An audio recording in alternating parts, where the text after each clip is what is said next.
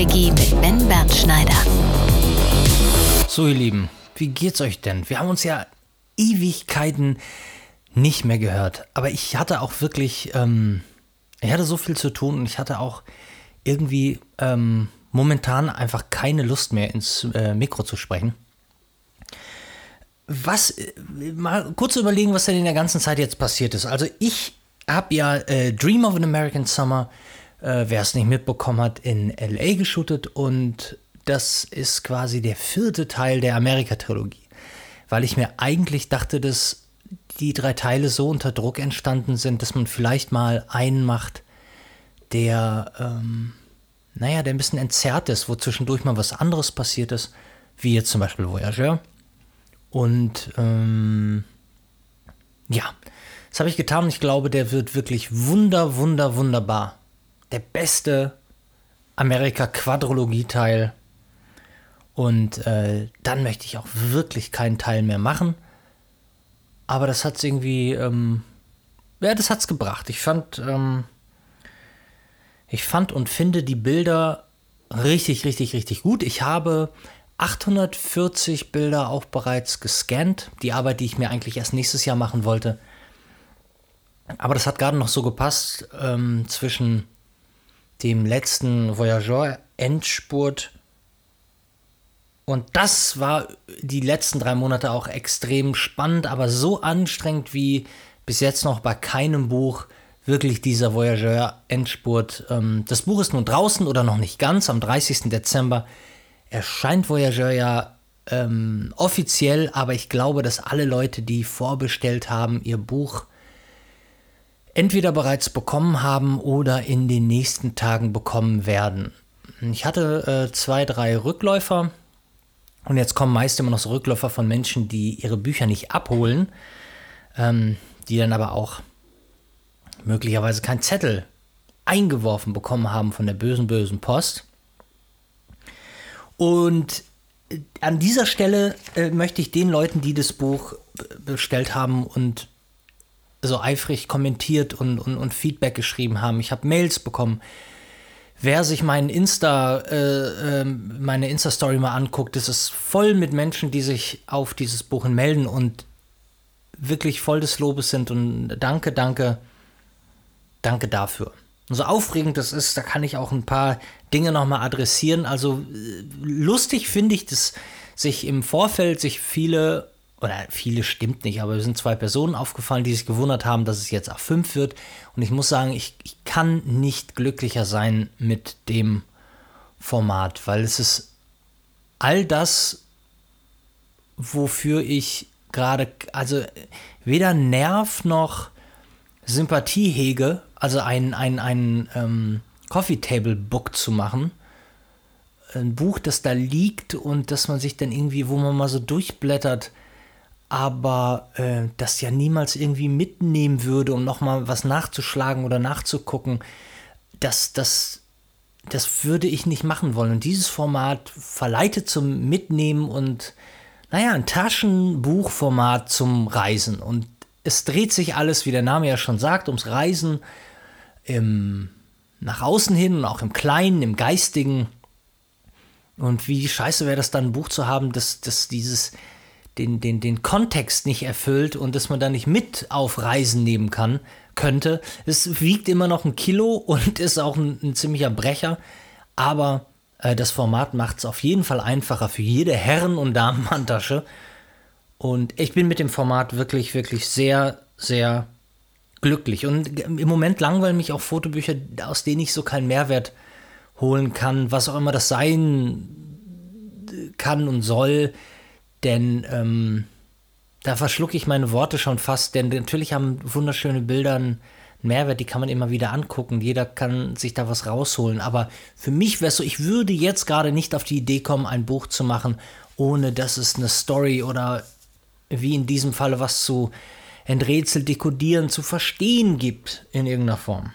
So, und diese, diese Dinge, die es da zu dekodieren gibt, da fragen auch schon genug Leute nach und wollen Hilfestellung haben, was auf der einen Seite sehr schön ist, dass sich überhaupt jemand mit den Rätseln und den Nummern folgen und den Dingen beschäftigt. Und bis, bis jetzt, bis hierhin kann ich euch auch nur einen Tipp geben und das ist der, dass wenn ihr auf das Kauderwelsch trefft, sowie auch die vorletzte Seite im Buch, äh, und nicht wisst, wie ihr das entziffert, der Schlüssel ist im Buch. Also ähm, ihr müsst da gar nicht, ihr müsst nur mal genau hingucken und ähm, nochmal aufmerksam jede Seite angucken. Der Schlüssel, um dieses Kauderwelsch zu dekodieren, äh, das habe ich nicht erfunden. Das ist eine, eine, eine bestehende, ein bestehender Code, ein, ein, ein Sprachcode.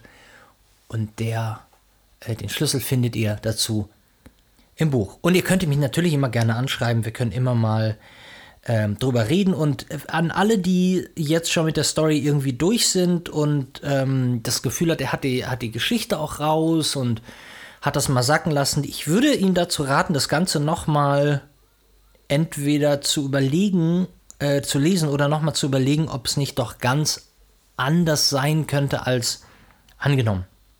Denn die Tagebuchform, die ich da gewählt habe, hm, ist ja kein wie in den meisten Romanen ist er kein auktorialer Erzähler, der, der, der von allem weiß. Ich, ich erzähle das ja aus einer Perspektive.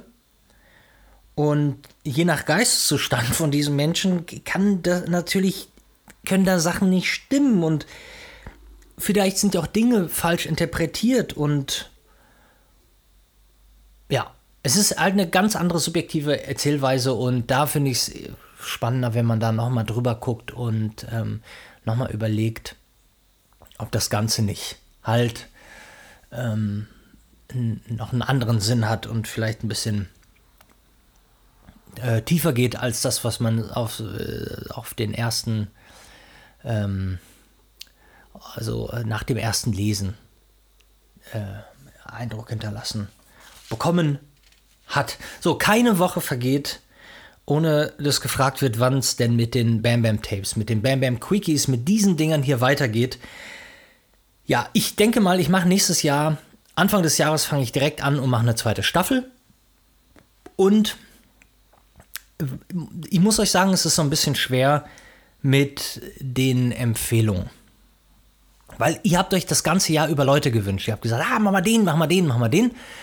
Und das Problem ist so ein bisschen, glaube ich, es gibt es gibt Leute, die, so bin ich halt leider nicht, Leute, die so ein Showmaster-Gen haben. Also die, die sowieso sagen, also die, die haben als Ziel, euch alle zu unterhalten und äh, sagen, alle Wünsche werden erfüllt und dann hole ich mir Florian Silbereisen und ähm, alles wird schon gut. So bin ich nun mal nicht, weil ich auch sehr viel Zeit damit verbringe, Dinge gut zu finden und ganz viele Dinge nicht gut zu finden und so mein, mein, mein, meine Lebens Geschmacksschneise in mein Leben schlage. Und er empfiehlt mir zum Beispiel, da war dann äh, irgendwie ein junger Fotograf mit 280.000 Followern, der auch analog fotografiert und der auch ein bisschen Fußball fotografiert. Und ich, ich, find die, ich finde und fand diese Bilder also so dermaßen scheiße, dass ich halt, auch wenn jetzt von diesen 280.000, 50.000 davon diejenigen sind, die, die den, die Bam Bam Tapes hören und ähm, diesen Typen so gut finden, ich, ich kann mich halt ganz schlecht mit jemandem dann unterhalten. Vielleicht wäre das spannend für euch, die Zähne knirschend ähm, den Mund nicht aufbekommen, aber ja, ich kann das nicht. Also entweder geht die Begeisterung auch von mir aus oder äh, ich hatte jetzt, wir, wir haben ja auch mit Leuten gesprochen, jetzt keine Ahnung, vielleicht möglicherweise auch nicht alles abgewinnen kann oder auch wenig. Aber dann hat das einen Grund. Dann ist es spannend, weil ich das Gefühl habe, dass es irgendwem helfen kann. Aber ich, ich glaube, ich weiß es nicht. Ich kann konnte deshalb mit vielen Empfehlungen nichts anfangen und das tut mir auch leid, aber ich werde mir die Empfehlungen alle nochmal angucken und ich werde auf jeden Fall nochmal nachfragen. Was ich nur dachte, dass ich vielleicht mal Berufsanfänger, junge Fotografen, Leute, die, die wirklich in der Lebenskrise stecken, einen auf Domian mache und die einfach mal in die Sendung hole, damit wir naja, über diese Probleme reden können, ob man vielleicht helfen kann, weil ich weiß, dass viele von euch die gleichen, es ist normal, die alle Menschen haben die gleichen Probleme. Und vielleicht kann man ja sich was da rausholen, wenn man nicht nur mit Leuten spricht, die irgendwie an so einen Punkt gekommen sind, wo sie total glücklich mit ihrer Arbeit sind und, und es möglicherweise auch finanziell geschafft haben und, und da einigermaßen entspannt sind, sondern ne, Leute, die wirklich, ja, strugglen. So. Und ich denke, das könnte vielleicht interessant sein. Und wenn es nicht interessant ist, dann ändern wir es halt wieder. Aber wir könnten das doch mal probieren. So, so viel dazu. Und ähm, was wollte ich noch loswerden? Hier in dem schnellen, kurzen äh, ersten Quickie seit Monaten. In ein, zwei Wochen, Anfang Dezember, kommt der zweite Kurs. Wie mache ich mein erstes Buch? Und ich weiß, dass äh, ähm, vielleicht ja gar nicht so viele ein Buch machen wollen und deshalb, äh, das ist auch kein Kurs für die, kein Workshop für die Masse ist. Aber ich glaube, dass das überhaupt generell vielen hilft, die irgendwie produktiv sein wollen und irgendwas schaffen wollen. Denn es geht ja jetzt nicht nur darum, wie, äh, ähm, äh, wie bringe ich meinen Druck-PDF zum Drucker, sondern generell geht es auch nochmal um um, um, um meine Story, wie ich dazu gekommen bin, warum das für mich irgendwas war, wo ich das Gefühl hatte, das machen zu müssen. Wir sprechen darum, warum man denn überhaupt ein Buch macht, warum man sich keinen Verlag sucht. Ich meine, abgesehen davon, dass ein Verlag kein Interesse an einem hat, wenn man kein äh, super Massenthema hat. Ähm, wie man anfängt, woher Ideen kommen, Inspirationen. Dann gibt es ein Kapitel über die ja, die Wahl der Waffen, über den Kontext, äh, woher man Models nimmt. Kleine Kostenkalkulation, Crowdfunding, wie man sein Projekt am besten Crowdfunding präsentiert, welche Crowdfunding-Plattformen es gibt. Und dann haben wir ganz viele Kapitel, ein Fallbeispiel, weil das ist ja das Beste, was wir machen können, anhand von Tales of an American Summer, die Vorbereitung, die Kamera, Styling-Modelle, die Filme, wie man mit Filmmaterial reist, die Reise selbst, Entwicklung, Postproduktion, dann alles, was den Druck angeht, also Papierwahl und Format, Seitenstückzahl, Layout und Design, welche Druckerei man sich aussucht, ähm, Digitaldruck versus Offsetdruck, wie generell so ein wunderbarer Druck abläuft, ein ganz toller Tag im Leben eines produktiven Buchmachers. Ähm, noch ein paar wichtige Infos, Sachen, die mir aufgefallen sind, Sachen, die ich jetzt beobachtet habe, Kleinigkeiten. Dann ein Kapitel als letztes, welches ich wahnsinnig hilfreich finde und ich glaube, das lohnt sich für einen Haufen von euch. Das ist das Kapitel Do It Yourself. Und zwar machen wir für den Fall, wenn jemand sagt, pass mal auf, ich, ich kann mit niemandem zusammenarbeiten, ich kenne niemanden, der mir mein Buch irgendwie setzen kann. Ich weiß aber auch nicht, ich will einfach nur meine Idee auf Papier bringen und ich will sie äh, schnell und preiswert wirklich also online drucken lassen, dann machen wir das einmal. Also richtig, wie legt man in InDesign ein Buch an? Ne? Also wie konvertiert ihr eure hm, Bilder in CMYK? Einfach mal in ganz simpel wenn ihr einfach ein, ein Heft, ein Buch, ein 30-Seiter, egal was es ist, raushauen wollt, erkläre ich euch einmal, wie ihr von, wie ihr eure Bilder von der Kamera bis aufs Papier bekommt und das, ähm, worauf ihr achten müsst.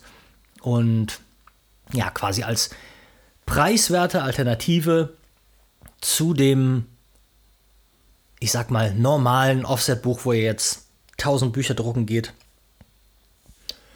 Ja, das finde ich ist ein sehr, sehr, sehr guter Abschluss des ähm, Kurses und die, die sich dafür interessieren, die ähm, werden hoffen sie, äh, hoffentlich genauso froh wie mit dem analogen Kurs, der sich großer Beliebtheit erfreut und ähm, was mich wiederum sehr erfreut. Also, ihr Lieben, pass mal auf, ich mache folgendes. Sobald ich den ersten und den zweiten Gast vor dem Mikro hatte, gebe ich euch nochmal Bescheid und ich denke, dass wir im Januar, allerspätestens im Februar, mal schön mit der zweiten Staffel loslegen. Und ich hoffe wirklich, damit wir nicht einfach nur ähm, more of the same machen, dass ich noch irgendeinen wunderbaren und tollen und guten Einfall habe, wie wir diese Quickies anders gestalten können, wie sie, weiß nicht, vielleicht noch mehr Mehrwert mitbringen.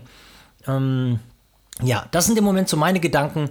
Ich erhole mich jetzt mal ganz kurz ein bisschen vom, vom Voyageur-Gepacke, denn ich, ich glaube mir, jedes dieser 500 Bücher habe ich persönlich ohne Assistenz irgendwie ähm, eingepackt und ja, ich bin, bin, noch, bin noch völlig, völlig durcheinander, als hätte ich gerade ein, Hardcore-Praktikum bei der Post gemacht. Und ähm, ich drücke euch alle Feste. Vielleicht habt ihr mitbekommen, dass es äh, zwar kein Countdown, aber es gibt schon wieder ein paar Bierfolgen. Und ich wollte generell mal wieder verstärkt, weil diese letzten vier Monate so viel Voyageur-Kraft gekostet haben, dass ich, ich habe keine Vlogs gemacht. Ich habe nichts von den neuen äh, äh, bevorstehenden Reisen für Voyageur 2, für den zweiten Akt ähm, erzählt. Ich habe ja, das hat alles ein bisschen nachgelassen. Und ich finde, wir sind immer doch so eine nette Bam Bam Club Community, die Spaß an, an dem ganzen Quatsch hat. Und ich möchte mir da wieder mehr Mühe geben. Und das ähm, mache ich jetzt mal. Und da kommt jetzt wieder ganz, ganz, ganz viel, hoffentlich. Und ähm, ja, ich drücke euch feste, ihr lieben Bam Bams. Und wir hören ganz bald, wenn es mit der zweiten Staffel von, äh, von den Bam Bam Tapes weitergeht. Also ihr Lieben, tschüss. Bam Bam Tapes, der Podcast-Quickie mit Ben Bernschneider.